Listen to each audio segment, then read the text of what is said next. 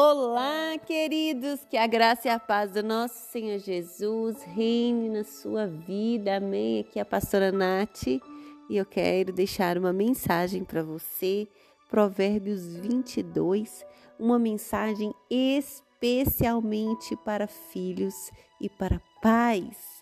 No verso 6 já começa a dizer: ensina a criança no caminho que deve andar e ainda quando for velho, não se desviará dele. Aleluia. Pai, mãe, ensine a criança, ensine desde pequeno o caminho certo, o caminho do Senhor. Os maiores professores são os pais, são os maiores exemplos. Eles aprendem não só com a gente falando, mas eles aprendem com a gente fazendo. Então, quer ensinar o caminho que a criança deve andar? Ande neste caminho. Ande, incentive, estimule, empodere, encoraja Amém? Não quer ir para a igreja, mãe? Vai para a igreja. Vai, porque é lá que a gente louva o Senhor, é lá que a gente dedica um tempo ao Senhor. Ah, mas eu louvo o Senhor aqui em casa. Não, aqui você pode até agradecer a Deus, mas você está fazendo mil coisas ao mesmo tempo. Você está assistindo televisão, você está brincando, você está fazendo uma coisa ou outra, está comendo na igreja, queridos, querendo ou não é o momento em que devotamos, em que dedicamos um tempo da nossa vida corrida ao Senhor. Temos 24 horas, 7 dias por semana e somos incapazes de achar ruim de ir uma vez na igreja por semana. Acha muito ficar uma hora e meia, duas horas na igreja e isso é inadmissível, queridos. É claro que a criança ela precisa de é, um culto para ela, ela precisa de uma linguagem para ela. Então procure uma igreja onde tem uma salinha própria com a linguagem para a sua criança, mas não deixe de levá-la, não deixe de ensiná-la o caminho, ensine em casa também. Ensine na mesa uma oração antes de dormir, leia a Bíblia com seu filho, coloque desenhos, cristãos para seu filho. Não deixe que ele fique somente com os do mundo. Ensine para ele a palavra. Aqui está o manual de vida. Porque quando você estiver ensinando para ele, quando ele for velho, ele não vai se desviar, por mais que ele dê uma volta no mundo, mas ele não vai desviar, ele vai lembrar que o que aquilo que os pais ensinou para ele. Não é verdade? E olha só o verso 15 para confirmar. A estultícia está ligada ao coração da criança, ou seja, a criança ela é astuta, a criança ela é muito esperta, a gente subestima ela, mas ela sabe as suas intenções. Mas, olha aqui, o coração da criança está ligado à estultícia, mas a vara da disciplina afastará dela. Eita, pode bater em criança? Queridos, essa vara aqui, né, eu não vou entrar nesse detalhe, um dia eu explico para vocês, mas não necessariamente é a vara, vara de marmelo, é a vara que a gente pega na árvore, não. Essa é a vara que ela significa correção. Como você vai corrigir o seu filho?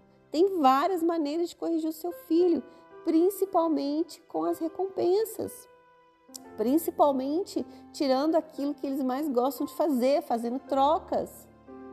Isso é vara, é corrigir, é, é falar que não pode, é ensinar mesmo. Entenderam? É difícil, muito difícil. Falar que eu sei, não, todos os dias eu peço ao Senhor sabedoria. Eu estou aprendendo tanto, queridos, com essa palavra aqui, para eu falar para vocês, vocês não têm noção o tanto que eu peço ajuda ao Senhor, o tanto que eu peço, Senhor, para mudar no meu coração, para me dar sabedoria, para melhorar como mãe, como esposa, como mulher. Eu também estou aprendendo tanto, queridos. Então, assim, precisamos corrigir os nossos filhos e aprender qual é a melhor forma. Mas temos que corrigir, amém? Temos que tirar essa estultícia do coração da criança. E para finalizar agora, um conselho para os filhos. No verso 28 diz assim: Não removas os marcos antigos que puseram teus pais. Todos nós lembramos de marcos que os nossos pais colocaram para nós, na é verdade, aquilo que marcou, aquilo que ficou para sempre.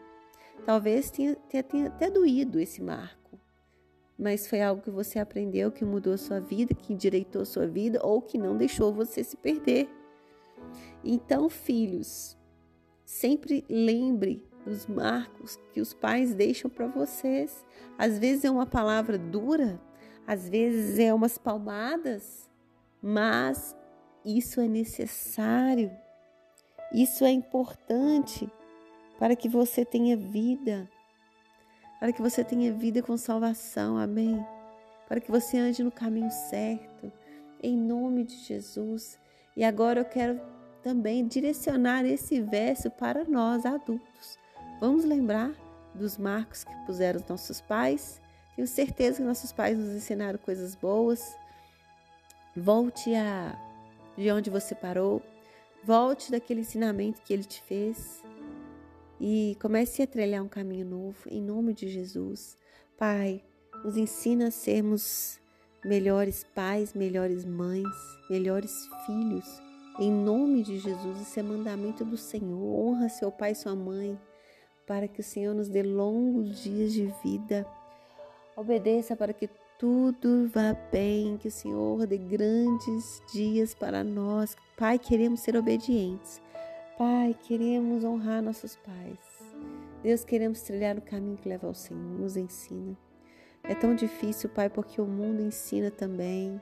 A gente ensina um caminho, o mundo vai lá e ensina outro.